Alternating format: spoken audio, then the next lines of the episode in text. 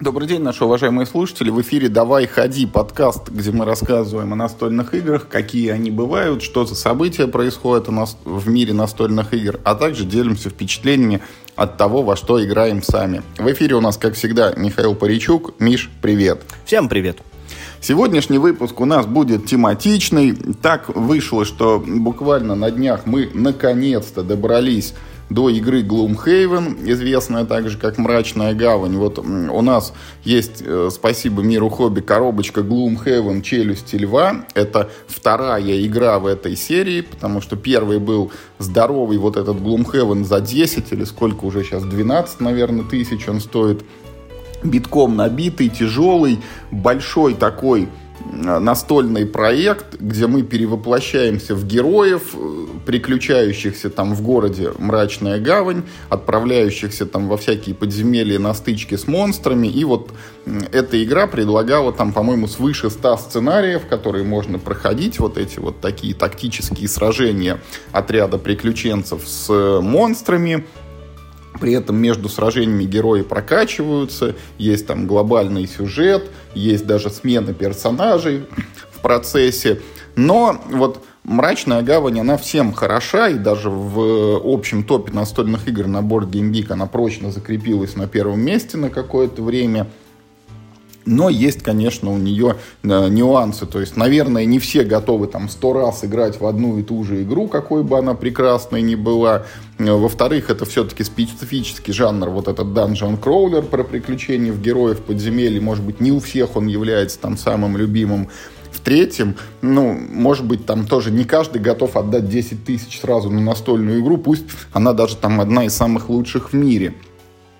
И вот э, в числе, наверное, таких вот тех, кто осторожно смотрел на этот проект, были мы с Мишей. Мы очень ждали, когда выйдет «Челюсти льва», потому что это такая вводная коробка, которая там не ошеломляет тебя сотней сценариев и говорит, ну их тут будет где-то там 20-25. Не ошеломляет тебя там десятками героев и монстров и говорит, ну их тут будет чуть-чуть. Там не забрасывает тебя тоннами правил, а предлагает вот сыграть там несколько сценариев, и в каждом они по чуть-чуть, как бы по чуть-чуть добавляются, добавляются, добавляются добавляются. То есть это такой вот ознакомительный вариант, как раз наш формат, и в него мы наконец-то вот поиграли. А, и вот после того, как мы с ним познакомились, у нас родилась идея сделать тематический такой подкаст, где мы будем обсуждать вот этот вот жанр настольных данжен-краулеров на примере и с привязкой к игре Gloomhaven, а именно вот к этой коробочке Gloomhaven «Мрачная э, гавань. Челюсти льва», с которой мы познакомились две важных ремарки. Во-первых, мы еще, ну, естественно, не прошли всю коробку, мы только начали проходить первый сценарий, мы даже еще, ну, не весь объем правил освоили. Э, и, и поэтому у нас впечатление только пока начальное, и спойлер, они крайне положительные. И об этом, собственно говоря, вторая ремарка. Вот э, дело в том, что ни я, ни Юра, вот мы не можем назвать себя поклонниками самого жанра Dungeon Crawler я играл, наверное, чуть больше разных игр, чем Юра в этом жанре. Ну и не могу сказать, что мне они прям вот все там как-то, ну там, даже самые лучшие мне как-то прям очень сильно нравятся. Мне, наверное, там что-то более-менее заходило. Юра, мне кажется, вообще категорически этот жанр не приемлет. А вот, э, ну вот именно, значит, э, «Челюсти льва» нам прям обоим приглянулись. У нас прям страстное желание играть в него дальше. И поэтому дальнейший вот наш диалог, он будет построен как раз вот в этом ключе, да, почему вот, типа, ну, везде плохо, а тут хорошо. Что же получилось такое вот сделать у «Челюсти и льва», ну, ну вернее, у «Глумхейвен» в целом, э, что не получилось, по нашему мнению, сделать у других данжен-кроулеров. Тут надо еще вот сделать такой вопрос, что мы сразу как бы, ну, э, я, вернее, просто предлагаю, да, вот сразу а, а, а, отставить в сторону вопрос, что мы это обсуждаем именно на примере «Челюсти льва», потому что, насколько я понимаю, э, ну вот именно по геймплею отличие минимальное. Челюсти льва это просто более компактная версия вот этой огромной коробки. И, ну, мы много раз говорили, что и для меня, и для Юры вопрос не в сложности игры. Ну, типа, мы играли во всякое, да, мы, ну, ну уж явно и, и посложнее там этого Глумхейвена, а просто вопрос в длительности, как, как ну, в том количестве партий, которое требует вот этот вот, ну, такой этот э, большой настоящий Глумхейвен. И именно поэтому э, вот э, мы только нам сколько, 6 лет нам понадобилось, да, чтобы вот, собственно, вышла вот эта маленькая такая коробочка для нас, специально для тех, у кого, ну, нет желания раскладывать по 60 партий в одну и ту же самую игру. А, так, в целом, я буду считать, что когда мы говорим про «Челюсть льва», мы говорим про Глумхейвен вообще, и, и когда мы говорим про Глумхейвен вообще, мы в том числе говорим и про «Челюсть льва». Я не разделяю две этих игры, для меня это, ну, как бы как разные коробки в одной серии. Просто это, ну, вот такая, типа, как вводная кампания для новичков, назовем это так. Ну да, это как с Ticket to Ride фактически. Если вы поиграли там в любой Ticket to Ride, считайте, что вы играли в них все, потому что там, если какие-то отличия есть, они, может быть, минимальные, несущественные. Но я вот еще хочу добавить одну вещь, что вот этот вот э, жанр игр, когда у нас есть там поле в клеточку, по нему ходят там какие-то герои, какие-то персонажи, какие-то монстры, вот они там друг с другом сближаются и начинают драться. Вот э, у меня вообще э, питаю я слабость, Миш, вот к этому формату, но она произрастает вот откуда-то издалека, еще из компьютерных игр, где-то 20-летней давности, потому что я большой поклонник вот серии XCOM, например, причем вот с тех самых первых, когда еще называлась XCOM UFO Defense, э, и новых в том числе, вот этих вот обновленных, которые э, недавно вышли, вот в том числе там War of the Chosen и так далее. И я с большим удовольствием играл в Jagged Alliance второй, там, и во всякие его дополнения и модификации. Я играл э, в Fallout с удовольствием, с его пошаговыми боями в первую и во вторую часть. Там, если глубже копнуть, это всякие там Incubation, Горький 17 и его переделанная версия Горький 18, там Shining Force в сфере игр еще на приставке Sega. Короче, вот много-много-много такого. Я его люблю. Но когда я вот погрузился в мир настольных игр и попытался найти какую-то аналогию, что-то похожее, то вот это прозвучит, наверное, странно, но максимально похожие вещи для меня в настольном формате это, наверное, Lore, мемуары о 44-м, потому что там тоже есть клеточки и тоже по ним ходят отряды, но никакие это не герои и не монстры, а там битва двух игроков. А вот все, что касалось именно вот такого формата игры про приключенцев, всегда было, вот как правильно Миша подметил, как-то реализовано не очень хорошо. И, короче, давайте, не откладывая в долгий ящик, э, переходим к обсуждению нашего Глумхейвена. Вот я вначале что хочу сказать. Для меня вот так вот, на вскидку, жанр данжен кроулера, он состоит ну вот условно из четырех пунктов. Я их сейчас мы озвучим, и потом прям по ним пойдем с Мишей обсуждать. Вот первый пункт это герои ходят по полю, второй пункт это герои дерутся, третий пункт это герои прокачиваются, и четвертый пункт это герои взаимодействуют. Миш, давай вот прям с первого. Герои ходят по полю. Ну да, Dungeon Crawler в переводе означает ползание по подземельям, да, вернее, наверное, ползалка по подземельям, да, краул это, собственно, ползти, ну или зачистка подземелий. Жанр этот супер классический, и он берет вообще свое начало из настольных ролевых игр, понятное дело. Просто настольные ролевые игры, значит, даже там самые первые редакции Dungeons and Dragons, насколько я понимаю, это вообще самая первая настольная ролевая игра, ну вот и, и, именно в том виде, в котором мы это сейчас знаем с самого начала этот жанр подразумевал вот это противостояние толпы слабых достаточно, ну, так скажем, ну, сравнительно слабых монстров и, значит, нескольких сильных э, личностей, да, героев. Он такой канонично, обычно он про фэнтези, хотя, естественно, есть и про научную фантастику, и там про черти что э, только нету. И все вот эти коробочные игры в этом жанре, это попытка, э, ну, немного облегчить, что ли, вот этот вот настольное э, настольно-ролевой опыт, который состоит, э, как бы, да, опять же, в классике, ну вот, и, и, именно в том, что герои лезут в какое-нибудь опасное подземелье и там чего-нибудь делают, а им мешают вот, вот эти самые злые монстры. Просто освоить этот объем правил очень тяжело, э, поэтому эта игра была нишевая, и чтобы она лучше продавалась на более массовую аудиторию, разные люди пытались сделать с ней разное.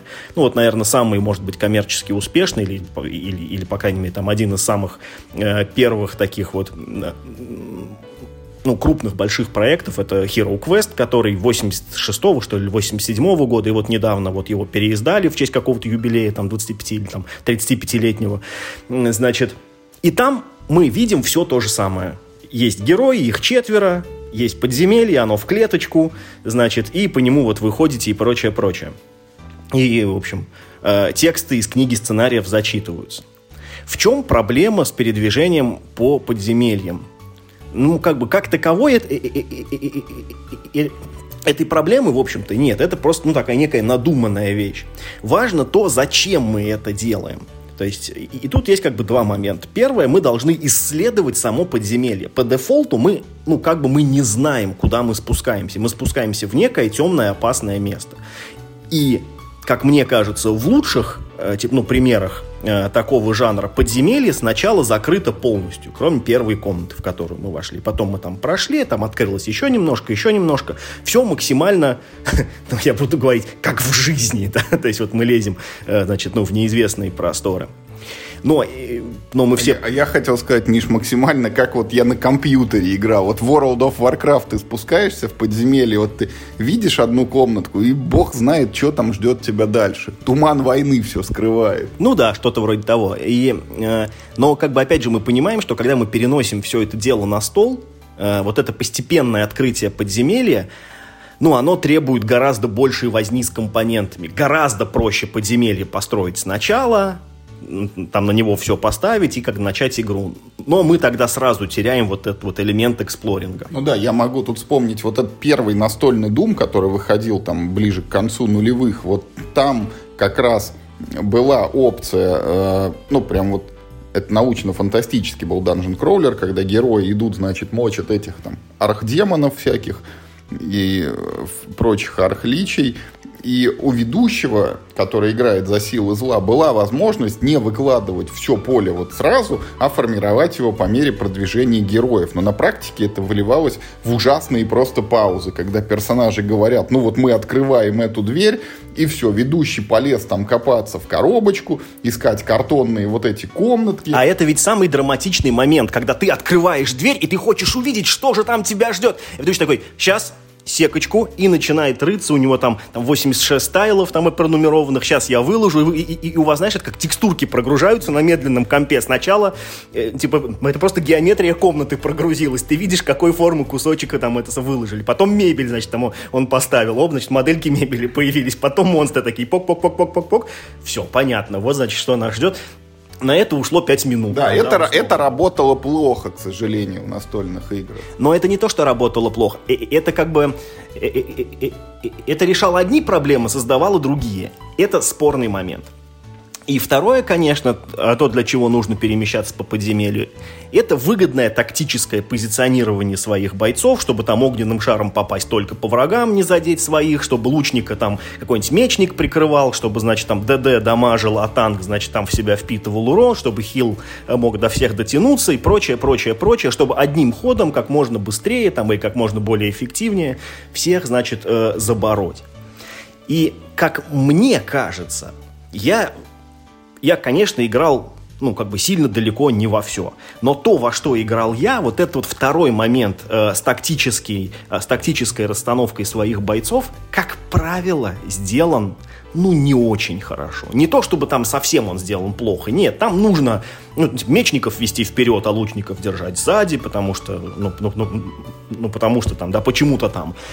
Но в целом, ну, в целом, Миша, это вот то... Встал ты на одну клетку да, левее. Вот, вот то, о чем правее. я всегда говорил и за что я ругал подобные игры, что э, все это сводится к тому, что тебе до врага просто нужно добежать, а потом ты начинаешь там в соответствии с, там, с текущими правилами некую процедуру его атаки, из которой mm-hmm. уже будет понятно, убил ты или не убил. Но вот этот вот момент добежать, это фактически всегда была техническая вещь, потому что ты так или иначе можешь до врага дойти, и не так уж важно, станешь ты там чуть-чуть влево или чуть-чуть вправо. И это, опять же, э, э, это все из-за того, что э, ну, как бы мы люди, мы все выставляем руками, да, считаем все в голове, при этом, ну, у нас не такие вычислительные мощности То есть э, почему э, в партийных, например, э, ролевых компьютерных играх это реализовано, как правило, да, гораздо лучше? Потому что там за тебя все делает компьютер. Он тебе показывает зоны поражения врага, дальность хода, то, все. Тебе не надо все это вычислять. Тебе просто данность как бы вот дают, и это будет так.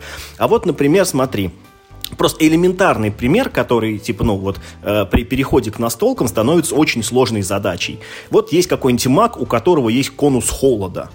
Вот он там, типа, в определенном радиусе с определенной длиной поражает всех врагов.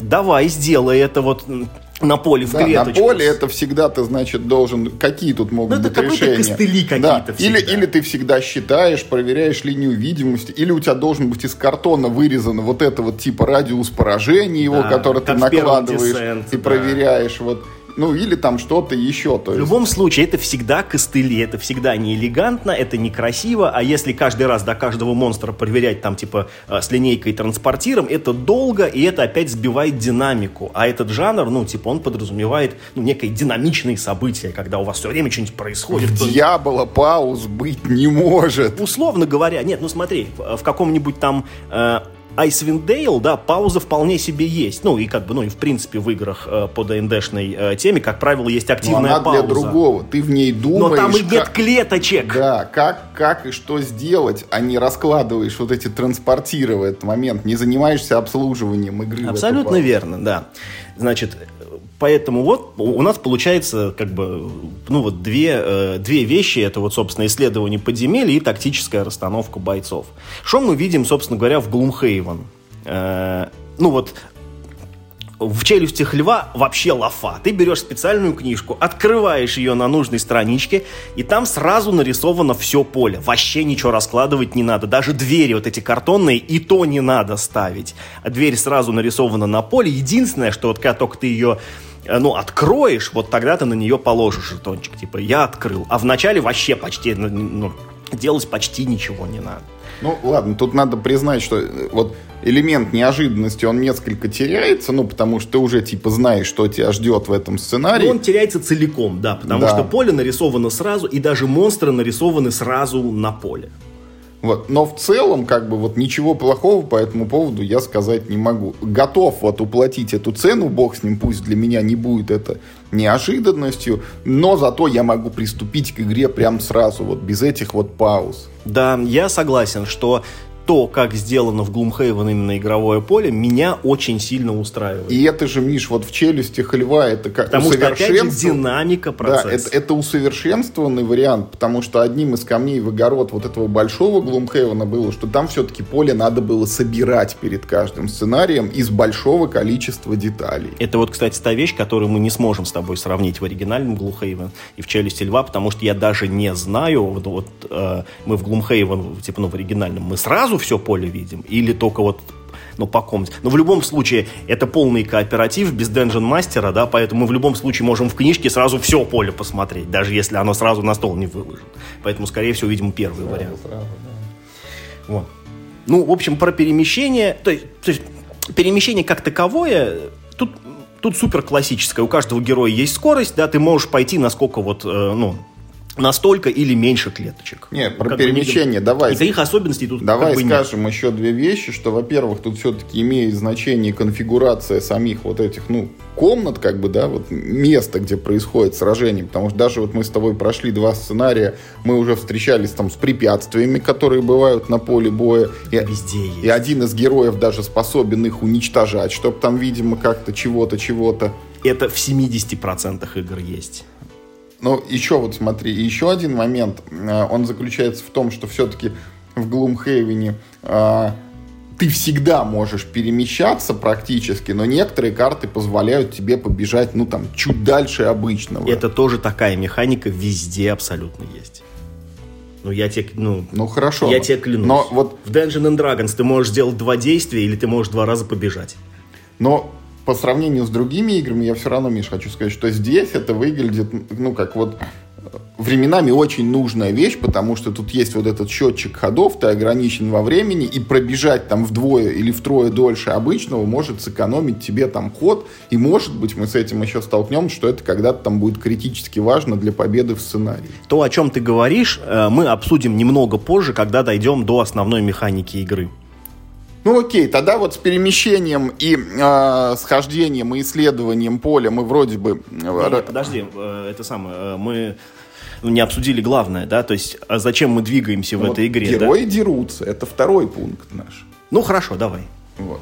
Э, герои дерутся, это всегда то, о чем вот как мы сталкиваемся с противником и как разрешается исход атаки. И здесь у меня тоже традиционно всегда были претензии к подобным вот играм, причем эти претензии казались, казались даже не только у Dungeon Crawlers, они и к военным играм были адресованы, и к вот этим вот варгеймам с миниатюрами, потому что э, в них большой упор всегда делался на процесс. Вот это пресловутое там горсть или там когда-то даже ведро кубиков, которые ты должен бросить там на атаку, потом сколько-то кубиков должен обороняющийся бросить на защиту, чтобы понять, от скольки там попаданий он успел увернуться. Потом, значит, атакующий прокидывает еще раз, чтобы понять, те, которые попали, они вот ранения это нанесли в итоге или не нанесли.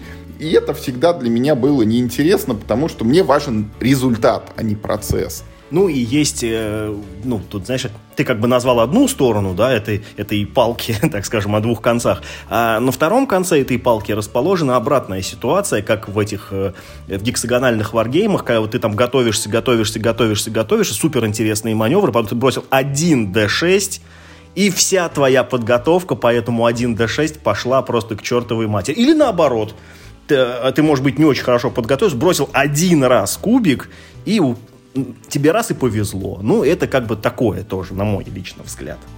И вот э, как устроено в Gloomhaven? Тут есть две вещи для меня очень приятные. Во-первых, вот эта местная боевка, она ближе, наверное, все-таки Миш, ну, к евроиграм, потому что ты заранее играешь карточку, на которой написан некий урон. Вот сколько ранений ты нанесешь сопернику. Причем некоторые карточки позволяют тебе, значит, бить там либо одного, либо нескольких врагов. То есть ты, ну, неким образом планируешь там свой удар, можешь скоординировать его с другим там каким-то героем, посоветоваться с товарищем и понять там, убьешь ты его или не убьешь.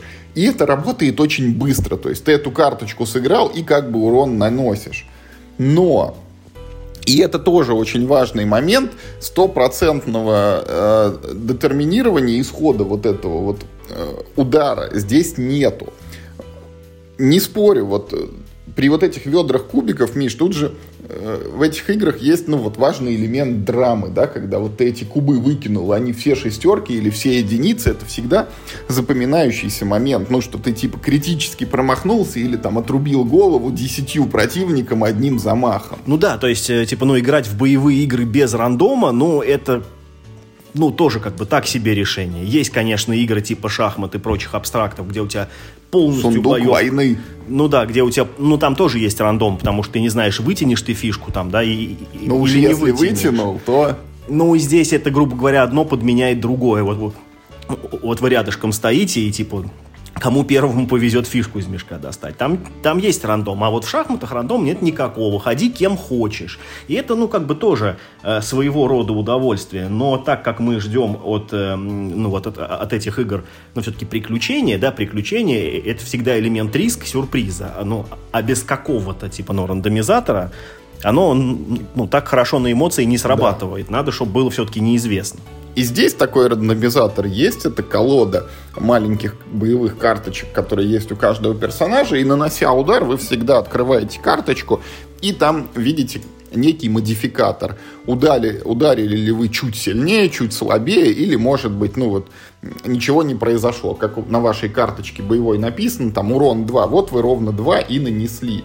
И вот это тоже такая очень приятная добавка, потому что, с одной стороны, это сохраняется вот этот вот элемент неопределенности и непредсказуемости, да, и исход удара всегда может быть там, ну, немного или даже не немного не таким, как ты планировал, но механически это сделано все супер удобно, просто и приятно, потому что ты вот ты сыграл карточку из руки, и ты перевернул еще одну маленькую карточку из колоды. И вот в этот момент исход тебе полностью понятен. Это супер быстрее, чем бросать кубики и высчитывать результаты. Ну, насчет того, быстрее там это или не быстрее, это вопрос спорный. Те же карточки могли быть сделаны э, кубиком э, с маленьким разбросом модификаторов. Тут же смысл э, не в том, что карточки быстрее бро... Э, вернее, а, открыть карточку это быстрее, чем бросить кубик. Нет, бросить кубик, во-первых, быстрее, во-вторых, бросить кубик сильно драматичнее, потому что он у тебя там дын дын дын дын дын сначала в стаканчике, потом по полю он катится, и ты такой не знаешь, какой стороной он как бы упадет.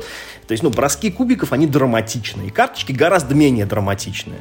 То есть, э, но с другой стороны, у карточек э, есть э, другое преимущество, гораздо более контролируемый вот этот самый уровень рандомок. Кубик можно, ну, это, в теории 10 раз бросить одинаково. Например, там типа 10 раз подряд будут шестерки, а, а может быть наоборот 10 единиц как бы у тебя выпадет в карточках. Там есть немножко другой механизм. Там большинство карточек это плюс 0. Ну то есть вот как у тебя написано, так как бы ты и проатаковал. Иногда бывает плюс-минус один, а, реже бывает плюс-минус два, и в какой-то момент на карточке будет а, такой значок, типа, а с этого момента вы карточки перемешайте. Э, что означает, что у вас не будет постоянно, например, э, невезений или там постоянно критических успехов, потому что таких карточек их мало, и вот до тех пор, пока там какая-то часть колоды вот она у вас не выберется, у вас нового критического успеха в нее просто, ну, не добавится, и он, соответственно, как бы, ну, и не выпадет. Э, это решает, на мой взгляд, очень, ну, вот очень важную э, такую вот проблему, как планирование своего хода, когда ты встал каким-то определенным образом. Ты выбрал монстра, которого ты будешь атаковать. Ты выбрал там какое-нибудь, не знаю, там, там ну, оружие и заклинание. Но фактически ты просто выбираешь лучшее из возможного. Ну, то есть, как бы ты на самом деле ты не знаешь, ударишь ты его, не ударишь, с какой силой, повезет, не повезет. Ну, ты, может, и знаешь, но как бы, но не всегда. Здесь ты гораздо более уверен в своих действиях. Ты примерно э, знаешь, что если там условно, типа там, ну, метеорит э, не упадет то прямо сейчас в, в этой пещере, то ты дойдешь и ты ударишь. Ну, может быть, там немножечко лучше, может быть, немножечко хуже, но у тебя не будет э, ход пропущен по глупости из-за того, что просто, ну вот, кубик не захотел, чтобы ты это сделал. Вот ты захотел, а кубик не захотел. Тут э, ну, такого почти не бывает. А даже если бывает, опять же, ты можешь предсказать, что, ну, типа, вот есть там типа давно не выпадали критические провалы, надо быть осторожнее, наверное, вот-вот-вот он сейчас, наверное, выпадет. Чего с кубиками не работает? Да, тут же вот есть вот эти две карточки, которые мы с тобой пока не замешивали, когда типа ты наносишь удвоенный урон и когда ты вообще промахиваешься. Ну, это тот самый critical да. hit и critical Она, она одна на колоду, там, я не знаю, сколько, из 20, может быть. Ну, что-то такое, да, да. Поэтому вот иногда это происходить будет, и это вот, ну, для меня это достаточный уровень драмы, да, когда вот когда-нибудь вот я там хоп и нанесу двойной урон, или там промахнусь ну, в очень нужный момент. Ну да, то есть э, все вот как бы, ну, о чем мы сейчас говорим про боевку, это все упирается в тот факт, э, факт что э, в Gloomhaven система хорошо балансирует на грани между рандомом и детерминизмом. Потому что там условно э, процентов 80 ты закладываешь своими действиями, и там, ну, процентов на 15-20 влияет рандом, потому что, ну, и у монстров есть там свои модификаторы, у тебя есть свои модификаторы, там все-таки, ну, немного, как бы, ну, больше, чем просто одна карточка. Вот. Но вместе с тем ты примерно знаешь, что будет происходить. Все-таки сильно большей долей уверенности, чем во многих э, других местах. И что самое главное, э, здесь же еще и монстры ведут себя как бы ну, автоматически. Да, давай вот это давай. вторая часть вот нашего разговора о том, как герои атакуют врагов, потому что ну, враги, они вообще-то дают сдачи. И э, это тоже, ну, в разных играх устроено по-разному, и то, как это сделано в Gloomhaven, это, ну, заслуживает э, отдельного, как бы, упоминания. Ну, в общем-то, метод не нов. Мы видели его уже много раз самое удачное, как, ну, как, как все говорят, самое удачное было в Gears of War board game, когда у противников была такая колода искусственного интеллекта, из которой вынималась карточка, на ней было написано, что делает каждый конкретный враг. Потому что, ну, будем честны, э, ну, искусственному интеллекту вот э, в такого рода играх не надо быть очень умным, да, не надо быть очень сложным. Но и супер тупым ему тоже быть нельзя, потому что это выглядит, ну, ну то есть, ну, просто по-идиотски. То есть он как бы должен вести себя не очень умно, но вместе с тем как-то живо. Он, ну, то есть он не должен делать все время одно и то же. Здесь, э, так же как в Gears of War, на каждый тип э, существ есть собственная колода с конкретно их искусственным интеллектом, то есть поэтому каждый тип монстров себя будет вести немножко по-разному. И для каждого из них открывается собственная карточка, э, ну, на которой написано, в общем, ну, какие действия и в каком порядке монстр будет э, совершать что, опять же, э, позволяет, во-первых, монстров вести себя не одинаково, да, хотя и по похожим паттернам, ну, то есть, например, Э, какие-нибудь, как они там называют, риклинги? Там Вермлинги. Вермлинги, да. Они в основном ходят и бьют в ближнем бою, но иногда могут встать и, ну, ну и выстрелить, ну, видимо, может, там какой-нибудь камень, там, не, не, не знаю, бросают, там это подробно не прописано. Но, как бы, тем не менее, ты от них, часто ты от них этого не ждешь. И устроено так же, как скалный модификатор. Иногда это перемешивается, поэтому ты не знаешь э, точно, какая карточка следующая. Э, ну, мне нравится такой подход. Э, в общем, он позволяет обойтись э, без, э, без действий Dungeon Master. Dungeon Master это, это штука хорошая, потому что он вносит типа, ну, гораздо больше сюрпризов, гораздо больше какой-то живости и логики в процесс. Но вместе с тем ему, как правило, нечего делать. То есть вот, вот он там своими монстрами походил, и он сидит, ждет пока... Ну, то есть как бы его ход занимает примерно столько, сколько занимает ход одного героя, только героев четверо, а он один за всех, короче, отдувается. И за Dungeon Мастера играть, ну, часто скучно. Плюс есть такая вещь, как проклятие владельца коробки, когда ты купил игру, ты единственный, кто нормально правила прочитал, поэтому ты всегда будешь Dungeon мастером, вне зависимости от того, хочешь ты этого или нет. Другие просто правил не знают так хорошо, как ты. Ты как бы, то есть, ну вот ты, ты потратив деньги, ты подписался на то, чтобы обслуживать всех остальных. Ну и в принципе роль Dungeon мастера это, конечно, роль обслуги такой игровой. Он он там поле собирает, всякие там эти сюжеты рассказывает интересные, а герои сидят такие, знаешь, такие с чеком, ну давай, давай, что там еще там у тебя интересного есть, давай, вываливай, мы тут послушаем, дескать. Вот, здесь, э, э, как здесь этого нет, но вместе с тем вот есть, ну, ну, нормальный, на мой взгляд, способ имитации э, действий противников. Он, во всяком случае, ну, это вот, знаешь, это не игра с компьютерным приложением, да, в ходе которого, типа, ну, не совсем понятно, зачем тебе настольная игра. У тебя, в принципе, все в приложении есть, как это сделано в Десенте второй редакции, как это сделано в Битве за Средиземье, и, и, и как там называется, квест...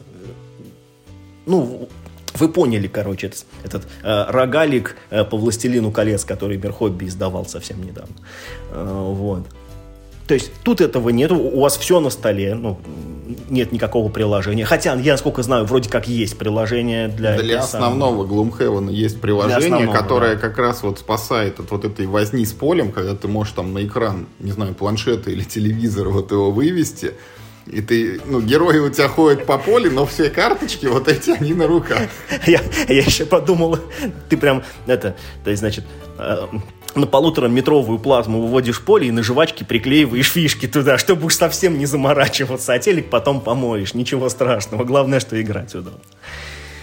Вот про монстров, Миша, еще хочу добавить, что мне очень понравилась вот эта вот штука, что а, карточки вот а, этого алгоритма действий монстров, они задают не только, как бы, что он делает, там, стоит, бежит, бьет, стреляет и так далее, но и связаны с параметром инициативы его, из-за чего ты, как бы, примерно представляешь, вот кто будет ходить раньше, там, герой какой-то успеет ударить монстра и его убить, либо монстр там успеет выстрелить в героя, но это тоже полностью непредсказуемо, потому что иногда монстры там медлят и могут походить последними, а иногда они, по всей видимости, рвутся, ну, как бы вперед и могут успеть что-то сделать до тебя. Да, механика непредсказуемой инициативы очень хороша. Я ее встречаю э, второй раз э, в такого рода. Наверное, их больше, чем вот, э, чем одна. Вернее, как, типа, ну, в теории я знаю, что в настольных ролевых играх это есть. Но я сам в них не играл, поэтому сам ну, вот, руками не трогал. Первая игра, с которой э, я познакомился с такой механикой, это, как ни странно, были э, «Три мушкетера» подвески королевы. Ее э, 150 лет назад звезда издавала. И это, кстати, неплохой данжен кроулер. Но это не данжен кроулер, это такой типа... Мушкетера Кроулер. Ну, не мушкетер, а Версаль Кроулер тогда уже. Э, нет, но я имею в виду, что это не столько, ну, э, там, про исследование подземелья, сколько просто тактическая игра, где э, четверо героев играют против толпы гвардейцев кардинала.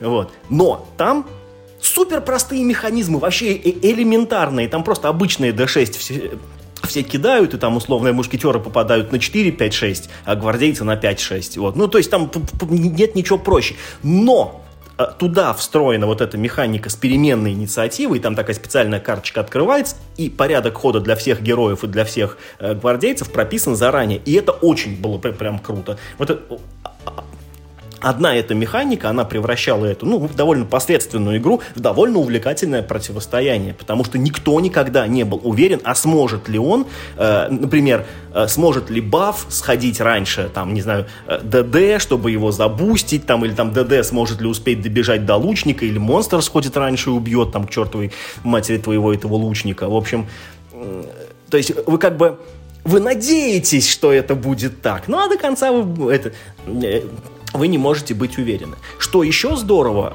это вот именно применительно э, э, только Gloomhaven работает, что у каждой пачки монстров у них э, как бы э, собственный разбег инициативы. И вы пока с этими монстрами, вы вообще, ну вот, э, на поле не встретитесь в первый раз, вы даже не знаете, как они вообще ходят. Типа там, там ну, в начале хода чаще, или там, там чаще в конце хода, или там они там чаще стреляют, или там чаще делают это. Вы как бы исследуете этих монстров как игроки, да, то есть, ну, не как персонажи, а как игроки. Вы не до конца знаете, с чем вы можете столкнуться, встретившись с новым видом монстров.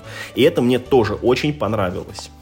Ну и давай еще проговорим вот это вот э, показатель монстра и так называемый конвертик, да, куда карта с его значениями закладывается, это вот с точки зрения эргономики я просто хочу похвалить, это очень удобная штука, когда у тебя на поле есть там пяток монстров одного вида, а рядом с полем просто есть такая вот, ну, как бы планшетик, где они вот э, пронумерованные ячейки, и ты в каждую накладываешь там ранение этого монстра, и когда они достигают показателя его жизни, вот этот монстр с поля снимается. Это очень здорово, это очень просто отслеживать, ну, как бы, значение каждого. Конечно, проще было, если прям на поле, прям на него навешивались там какие-нибудь сердечки поломанные, ну, вот, чтобы со совсем вот ты смотришь на поле, и прям видно, что вот этот уже изранен.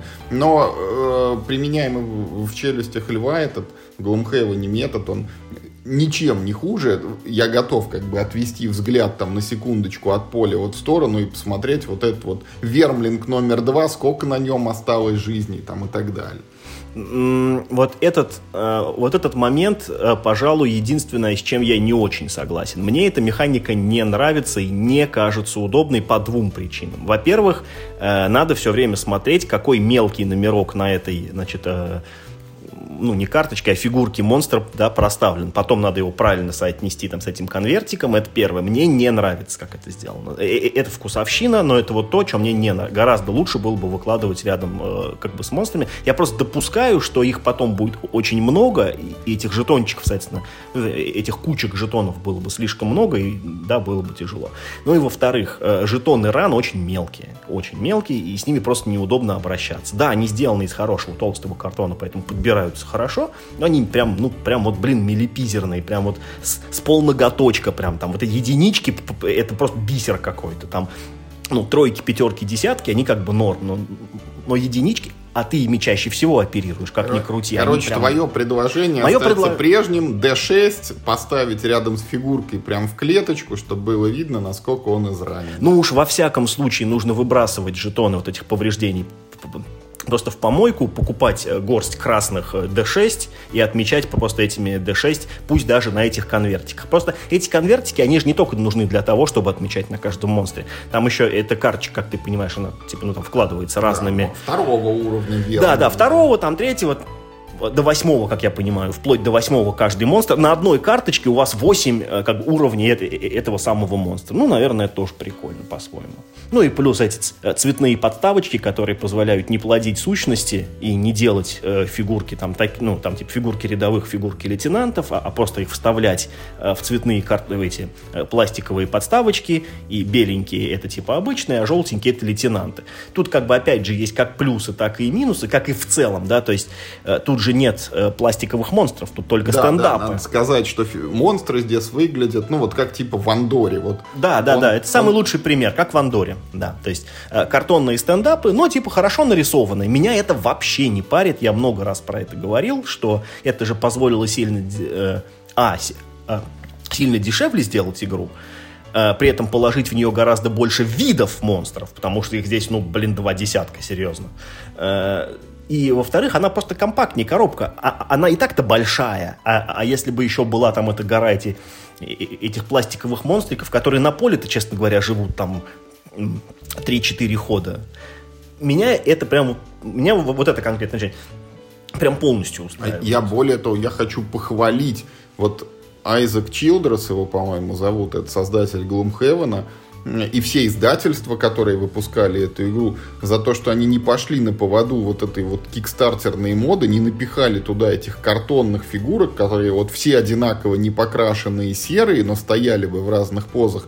Пусть лучше будут цветные картоночки, потому что вот, э, персонажи в Андоре мне всегда нравились, и я рад, что здесь эта практика, она, ну вот, воспроизводится, потому что мне абсолютно удобно смотреть на вот этих вот э, чудовищ в картонных э, исполнении, ну, в пластиковой подставке. Ну, мне даже поприятнее, я, я бы сказал, чем на серых непокрашенных да. там этих фигурок. Я их как я их явно бы не покрасил, а тут они хотя бы цветные, и сразу понятно, как, ну, типа, как надо было бы их покрасить, если бы я этим занимался. Короче, короче, стендапы лично я одобряю.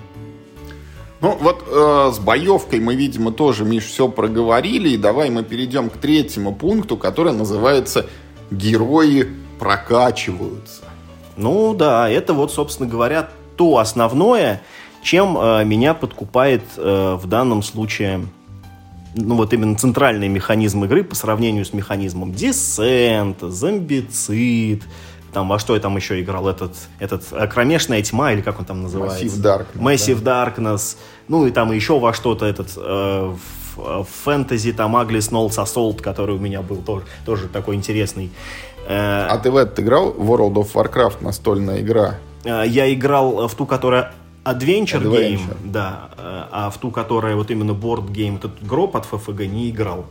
Зато... В, в гробу была тоже хорошая прокачка. Там... Хорошая, но только ты свихнешься одну атаку делать. Посчитай да, да, там, кубиков. Там, там древо талантов было скопировано прям, ну, вот из компьютерной игры World of Warcraft и можно было как бы каждого героя затачивать под разные вещи, но, к сожалению, на практике это все сводилось к тому, что ты все равно бросаешь горсть кубиков, просто в каком-то варианте прокачки у тебя больше там на дальнюю атаку, там на ближнюю атаку, на защиту, и дальше там начинаешь с ними манипулировать. То есть там вот сущностно можно было качаться в разных направлениях, но механически это все исполнялось примерно одинаково. Ты все равно бросаешь горсть кубов, просто, ну, там вопрос в том, как, какого, или зеленых, какого цвета, да. да. да. Вот. Э, тут основная механика э, всего вообще Глумхейвена, я имею в виду, основная механика управления твоим героем заключается в менеджменте карт. Эти карты — это твое все это возможности хода, это твои заклинания, это, это скорость передвижения, это отчасти твоей жизни.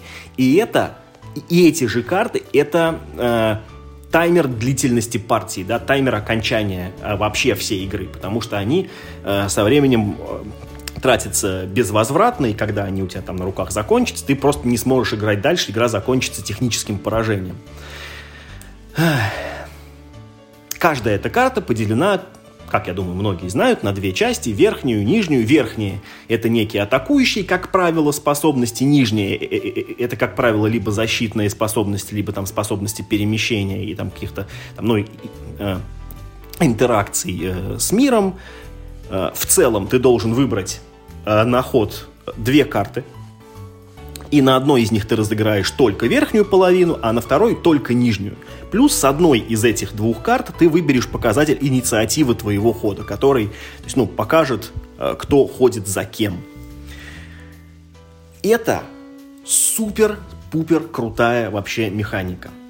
Она, с одной стороны, простая. Тебе надо выбрать две карты из... Там, ну, вот у нас раньше было 6, теперь стало 8 карт. То есть, вот... И это только в первый ход, потом у тебя их все меньше, меньше и меньше. То есть, как бы, ну, выбор не очень большой. Да, и вместе с тем каждый выбор очень важен, потому что помимо того, что ты теряешь эти, ну, э, что ты там э, что-то сделаешь в этот ход, ты теряешь эти возможности на несколько будущих ходов. У тебя как бы есть кулдаун такой некий каждого действия. Э, плюс ты должен выбрать. Вот ты сыграл две карты.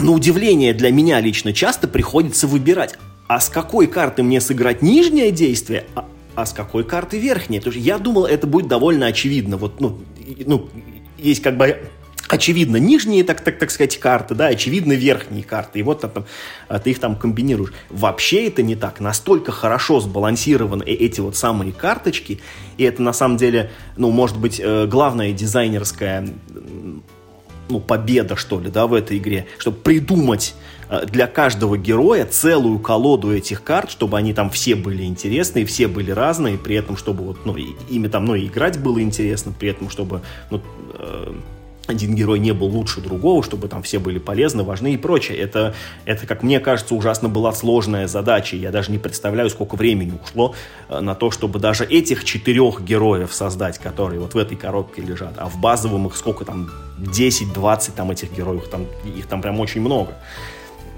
И эта механика, ну, ну что а, а, она чудо как хороша. Она заменяет тебе и прокачку, потому что ты ну да, там есть э, шмотки, там есть мечи, щиты, там и зелья, это все есть, и это вообще дело 25-е. Самое главное, что во время прокачки ты апгрейдишь вот эти свои 8 карт, которые у тебя есть на руке. То есть ты получаешь примерно то же самое, но только лучше, или там, ну, может быть, там, ну, там немножко другое, с какими-то более широкими возможностями.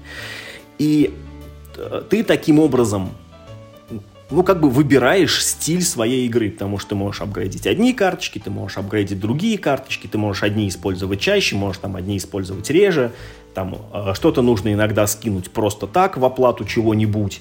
Э, э, все это, все это важные, важные игровые решения, которые очень интересно именно при, принимать во время игры. В отличие от, значит, ну, отходов в десент, где у тебя есть как бы скорость, и, и, и, и, ты принимаешь решение, мне как бы один раз сходить или один раз сходить, один раз ударить. Вот, Миш, я да. вот про это хотел сказать, что вот по большому счету, ведь вот э, обрати внимание, Gloomhaven, он воспроизводит вот ну, я не знаю уже, как золотой стандарт он вот в индустрии, видимо, сложился, потому что вот все вот эти последние настольные и даже компьютерные, вот этот XCOM компьютерный, Миш, они все пришли к тому, что вход герой может сделать, ну, типа, две вещи, да, ну, как правило, это перемещение и атака, иногда там, ну, двойное перемещение, иногда может быть двойная атака. Ну, вот это что в компьютерном XCOM, что вот в этих в Думах, в Десентах настольных, вот там Imperial Assault, который на том же движке, да, и так далее, и тому подобное. То есть все игры вот к этому пришли. И с этой точки зрения, ну, вроде бы ничего нового Gloomhaven здесь тебе не предлагает, потому что, ну, как правило, вот действительно, ты правильно говоришь, верхнее там действие с карты это атака, нижнее это там перемещение или там добычу подобрать, или отхиляться, там заклинание какое-нибудь наложить.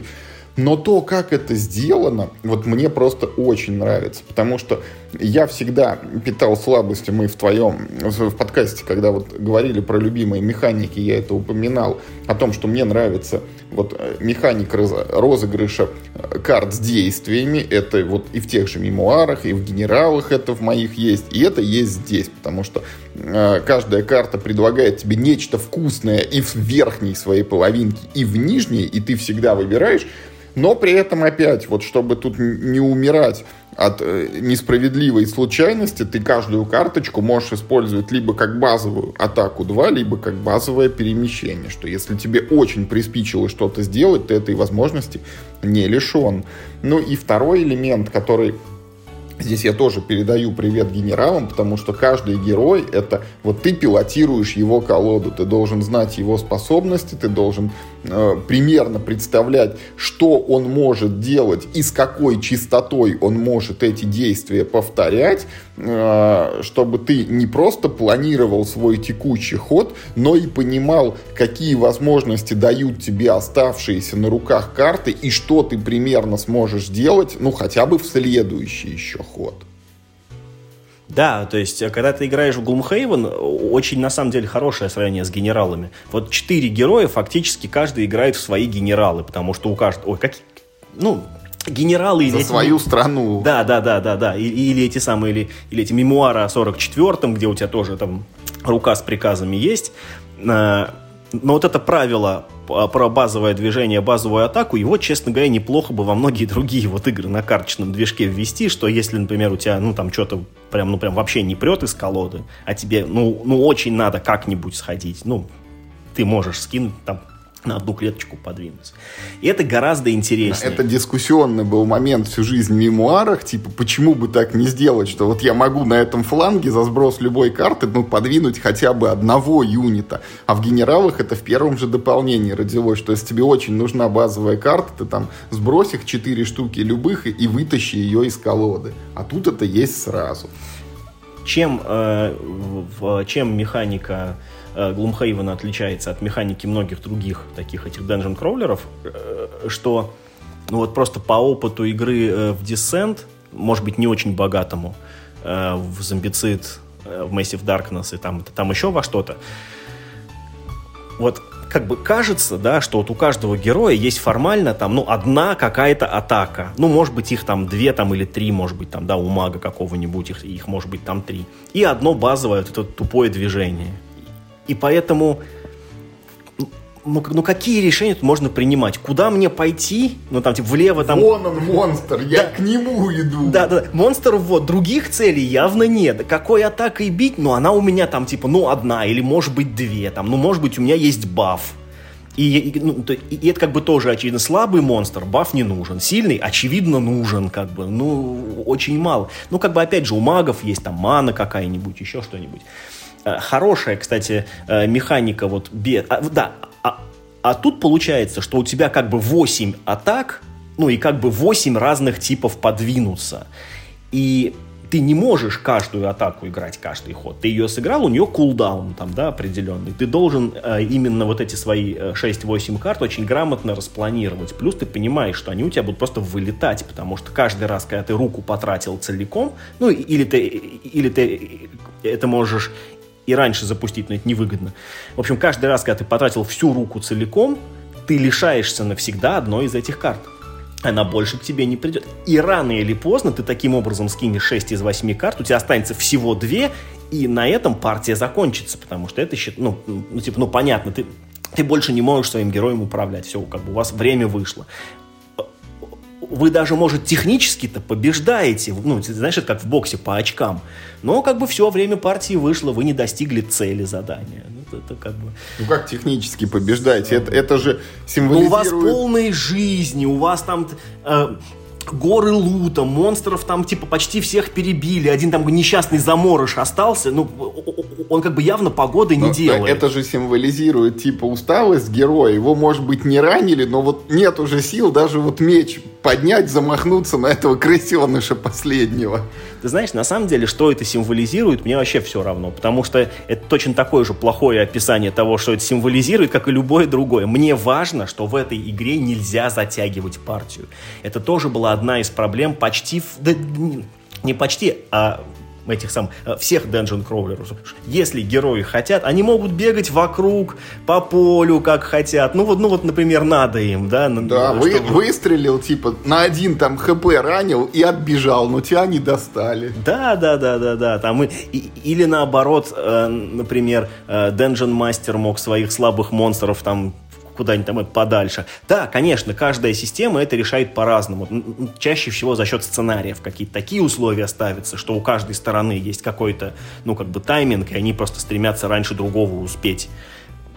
Но здесь это сделано это как бы встроено в саму механику. Да, это очень круто. И лишних вот этих усложнений не требуется. Я ж вот хочу сказать мне, что я только во втором сценарии это сам понял и осознал. Это вроде в правилах как-то сильно не акцентировалось, или я, может быть, упустил, но как... Тут нету счетчика ходов как такового, да, что через там N вот ваших активаций партия заканчивается. Ты просто вот играешь, играешь, и в какой-то момент ты осознаешь, что все, ты карта сейчас закончится, а значит, я играть уже и не смогу. Ну и по правилам в этот момент тебе герой выбывает из сценария, а если все герои выбыли, то, ну, извините, как бы поражение. Ты, вот э, я, вы знаешь, я вот вспомнил тоже очень хорошую боевую систему без применения карточного движка, но это как то есть это скорее исключение, чем, э, чем правило. Э, э, это две игры с родственной механикой, одна про Конана, а другая про Бэтмена.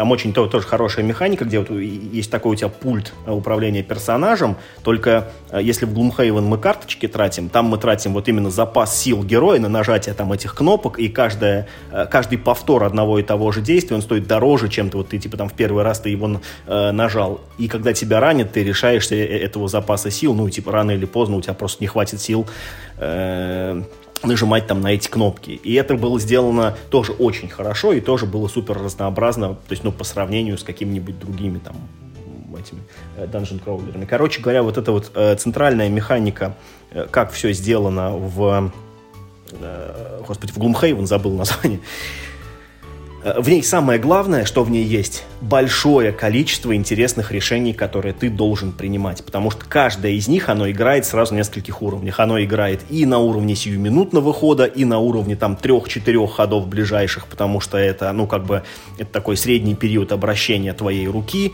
То есть вот ты сейчас это действие выполнил, 3-4 хода ты не сможешь его сделать.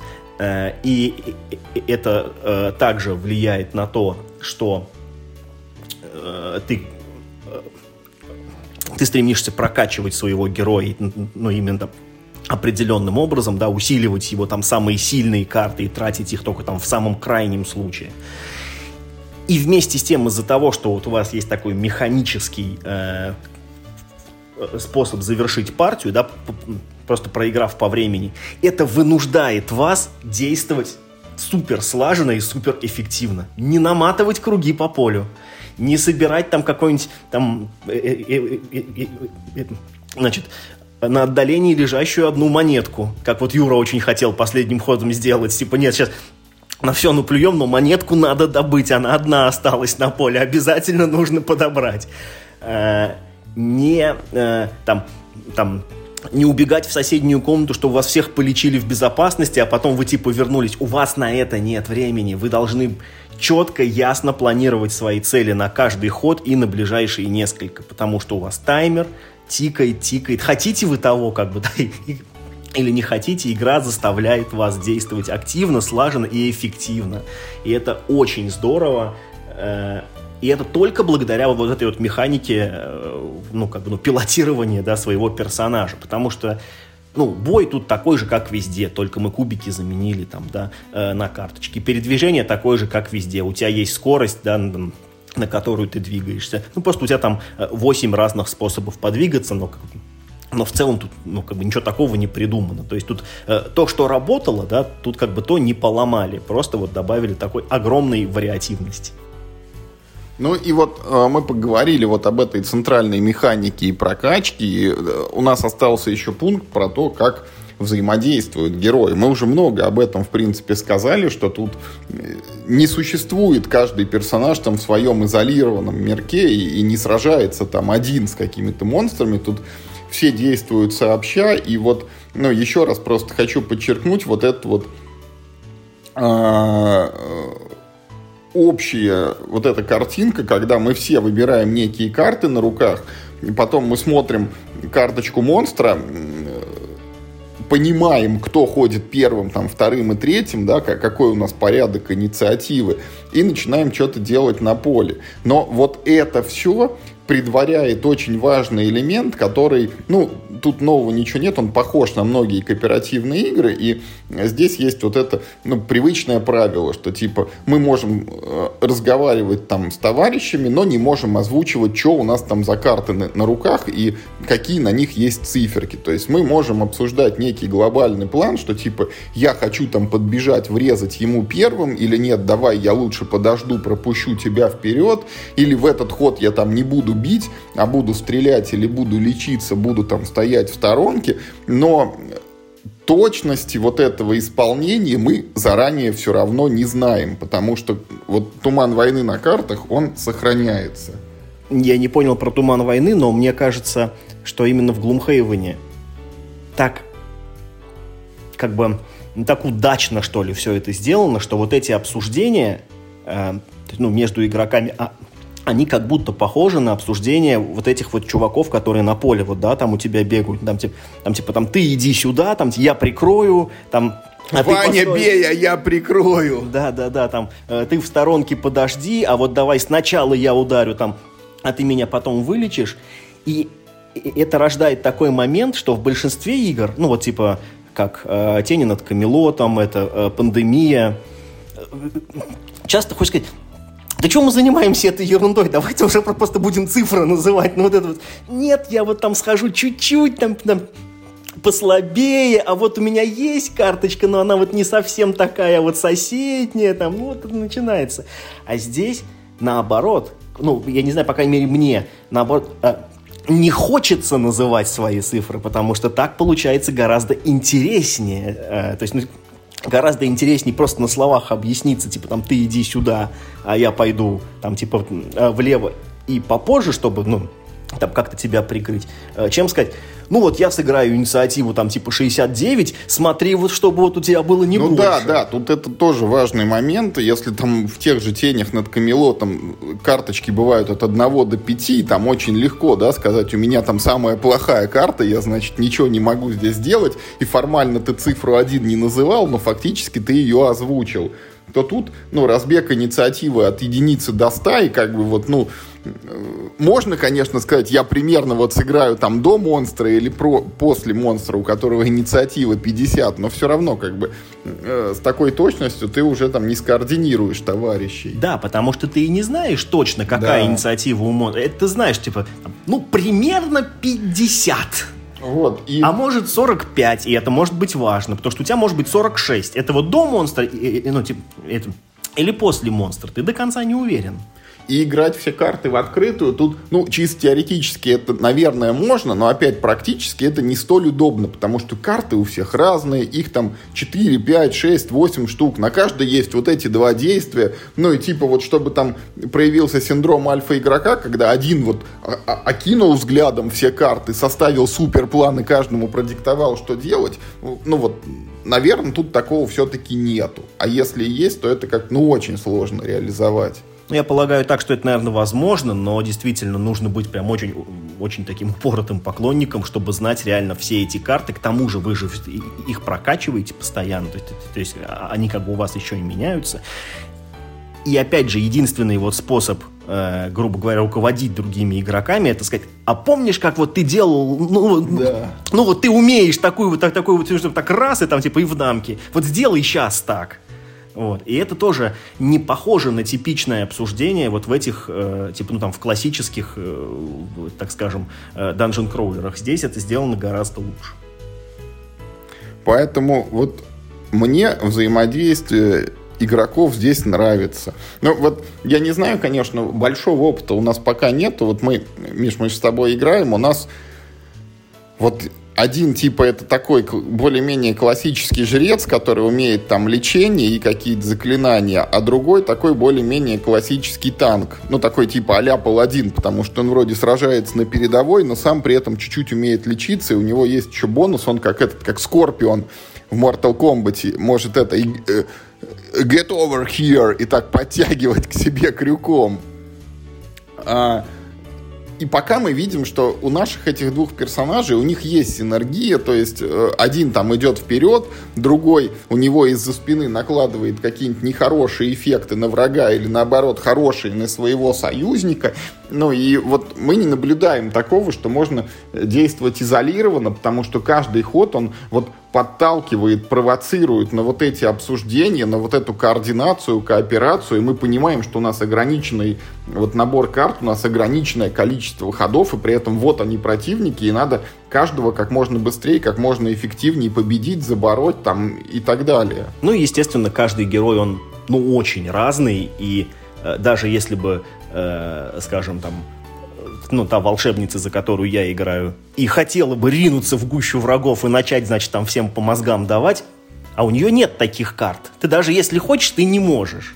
Вот, поэтому, конечно, э, типа, ну, гораздо э, выгоднее, чем, значит, драться самому, э, драться другим персонажем, ну, там, взяв его, типа, на один ход под контроль, это, типа, всем будет лучше, и ты не пострадаешь, и дамага больше нанесете. Вот, поэтому вот что касается взаимодействия, с ним тут тоже все хорошо, оно есть и так далее. Ну и еще надо, наверное, упомянуть, это э, такой нюанс, который есть в Gloomhaven, тут все-таки присутствует не просто вот мы проходим сценарий за сценарием, а они связаны в некий между собой глобальный сюжет. Вот эта прокачка, она происходит именно между сценариями, то есть внутри ты вот играешь тем, что у тебя есть, но от сценария к сценарию у тебя герой обзаводится новыми картами, там новыми какими-то предметами, обмундированием можно, приобретаешь новые способности. Ну и как бы вот сюрприз-сюрприз, но в большом Глумхевене там было такое, что герой все, он типа мы с ним прощаемся, он уходит на пенсию, надо брать какого-то нового. То есть ты вроде играл-играл, ты к нему прикипел, ты его прокачал, а тут надо сделать ему ручкой и вот начинать все э, с нуля уже с каким-то другим персонажем. Я, с одной стороны, очень мало знаю про мир Глумхейвена, а насколько я знаю, там ну, прям лор прописан нормально так. Там и какие-то расы другие придуманы, и все. Тут, э, ну, как бы, ну, вообще очень мало классических фэнтезийных штампов. Я так особо не встречал каких-нибудь там эльфов, гномов и там, там, да, и гоблинов. И, и, ну, то есть ясно, что здесь такие же архетипы, но все-таки это не совсем те же самые гоблины. Все-таки авторы придумали других монстров, у которых какой-то свой внешний вид, там какие-то свои особенности. Что мне здесь понравилось, так это то, как начинается наша вот эта сюжетная кампания. Э, ну, частенько бывает, что вот в такого рода играх вы какие-нибудь избранные. То вы там выжившие, то вы какие-нибудь там эти великие герои, там эти лайтбрингеры, как в этой, господи, как в, в, в кромешной тьме, то там... Или очнулись это и потеряв памяти, не знаете, это нужно отыскать себя. Ну, это я про такое, честно говоря, не Плейнский Тормент. Ну, ты всп я тебе про настольные говорю, а, а не про это, а, а, а, а, а не про компьютерные. А вот, то есть, ну, в Gloomhaven мне очень понравилось, как берет начало свой сюжет. Вы звать вас никто, вы там какие-то просто приключенцы, наемники, которые за деньги там делают Да, вы просто делишки. шайка каких-то вот таких вот типа...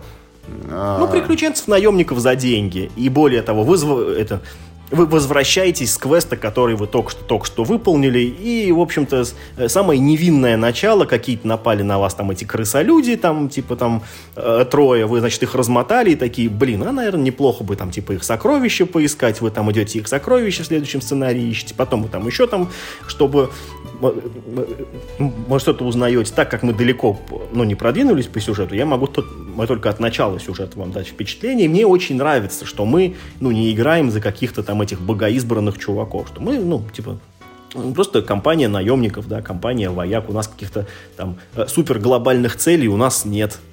И ну, я надеюсь, что и дальше будет какой-то более-менее логичный, вменяемый сюжет.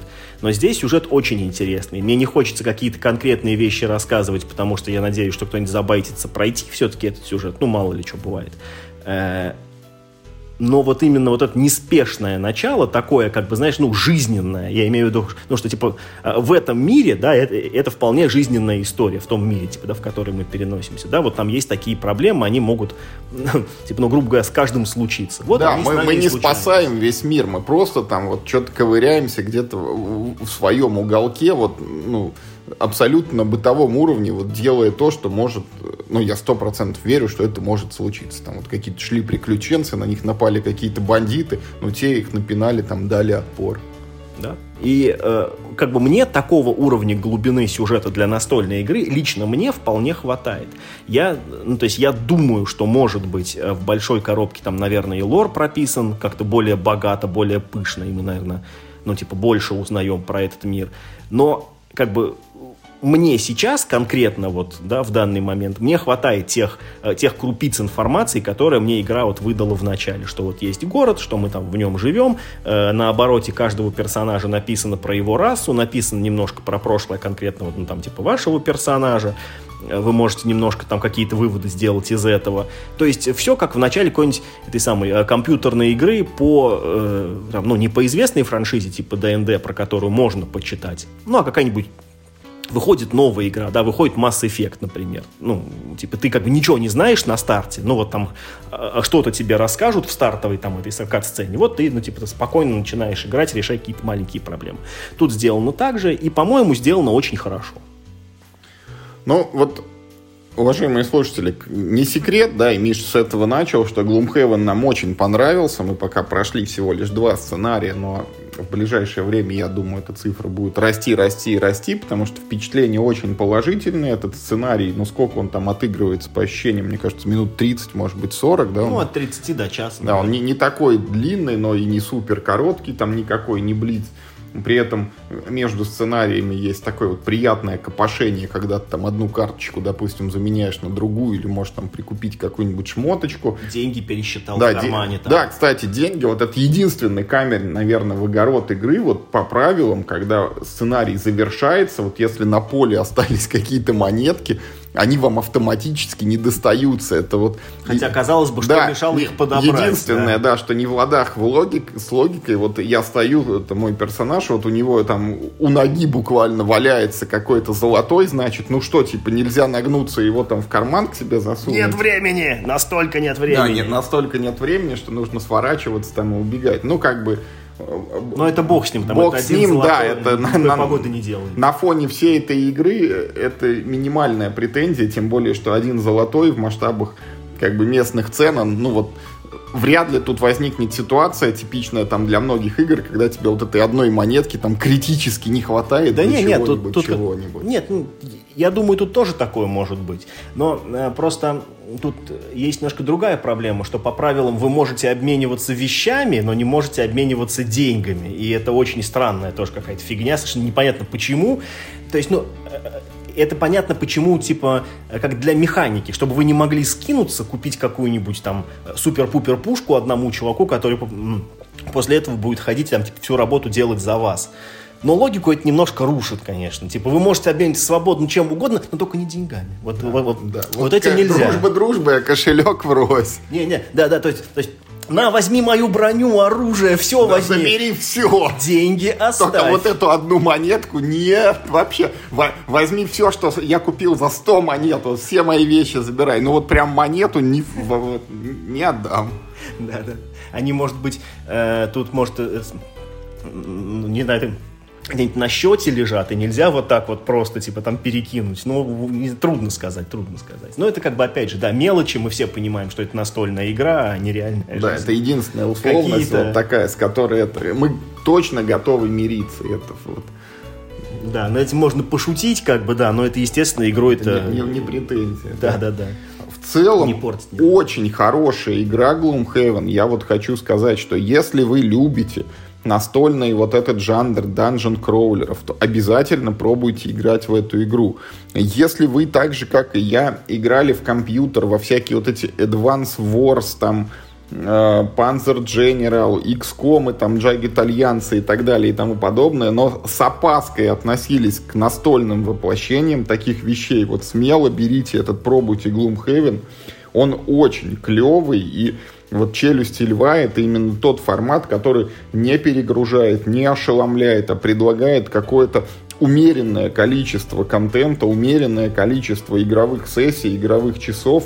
И э, очень такой простой, наглядный и доступный способ обучения правил, но это вот это ровно то, что доктор прописал в этом жанре. Абсолютно согласен. И вот эта коробка челюсти льва абсолютно это никакой, э, ну, не обрезок, там, там, там не какая-то, ну, в общем, никакие э, никакие уничижительные, как бы, там все вот эти эпитеты к ней ну, не знаю. На... А это, это не Ticket to Ride London, который там мини Лонд, это мини Ticket to Ride, и не Pandemic Hot Zone, которая там микропандемия. Это ну, такая же большая игра. Ну, и я даже хотел сказать, что это не какой-нибудь там стартер Magic the Gathering, где у вас там типа колода по 20 карт, и вот вы там типа сыграли ими три хода, ну, все, как бы теперь можете купить нормальную игру. Нет, это совершенно, абсолютно полноценная игра. Это просто короткая кампания вот в эту, ну, назовем так, ну, приключенческую ролевую игру. То есть да, есть прелесть, конечно же, в том, чтобы...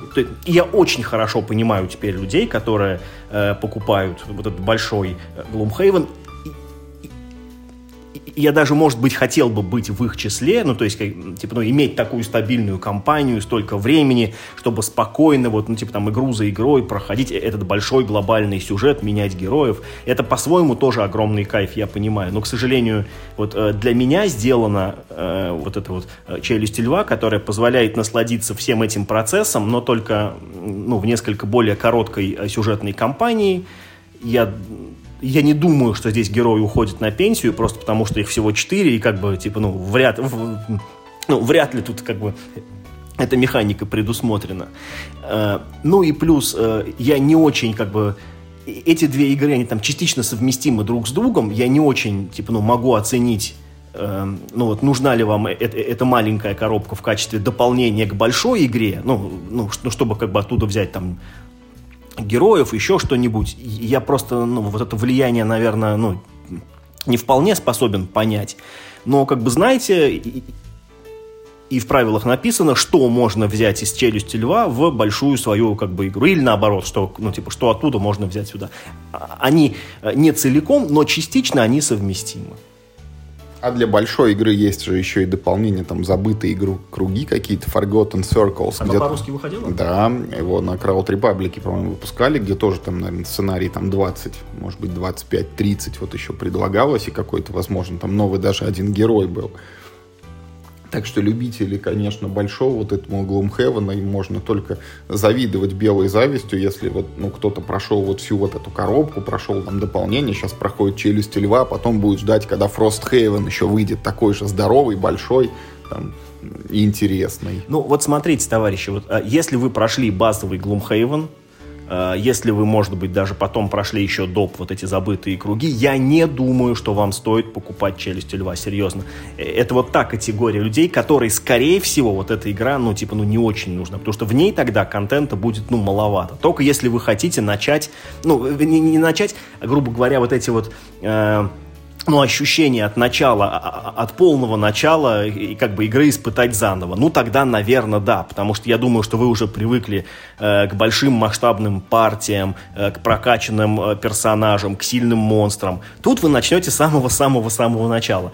Э, э если вам именно такой опыт нужен, э, то тогда это вполне себе самоценная э, коробка. Но как просто аддон, чтобы закинуть его в большую вот э, эту вашу базу, ну, я думаю, что навряд ли эта игра Может, тогда... кому-то интересно попробовать новых оправданы. героев. Если ну, их тут четыре героя, понимаешь, и если бы их, может быть, было побольше, и опять же, я не могу их сравнить с героями базы, они, может, не сильно отличаются. Ну, то есть, понимаешь, у меня нет опыта. Я поэтому, вот, наверное, единственное, кого вот, вот я мог бы предостеречь, это людей, которые уже прошли всю базу, весь аддон, ну вот тогда, ну, может быть, действительно, э, это и не то, что вы ищете. Это тема для вхождения. Или для тех, у кого нет времени вот на то, чтобы базу там, да, проходить, а прикоснуться к этой игре хочется. То есть все-таки это больше таких, знаешь, для домохозяек, назовем это так, чем, э, чем для хардкор fans. Ну, для вас, дорогие хардкорные фанаты, скоро выйдет Frosthaven, и вы как бы насладитесь опять большой эпической кампанией, в долгую, так сказать, сыграете. А, ну вот нам дайте, пожалуйста, тоже вот немножко вашей вашу прекрасную, замечательную вашу игру поиграть. Мы тоже люди, нам тоже хочется. В общем, очень положительные впечатления от Gloomhaven у нас очень мы довольны. Будем играть еще, и там, может быть, когда мы там наткнемся на какой-нибудь сюжетный поворот неожиданный или новую механику, мы еще будем возвращаться с этой темой в подкаст и рассказывать, что мы для себя в этих челюстях львах открыли. Играйте только в хорошие игры. И главное, не болейте.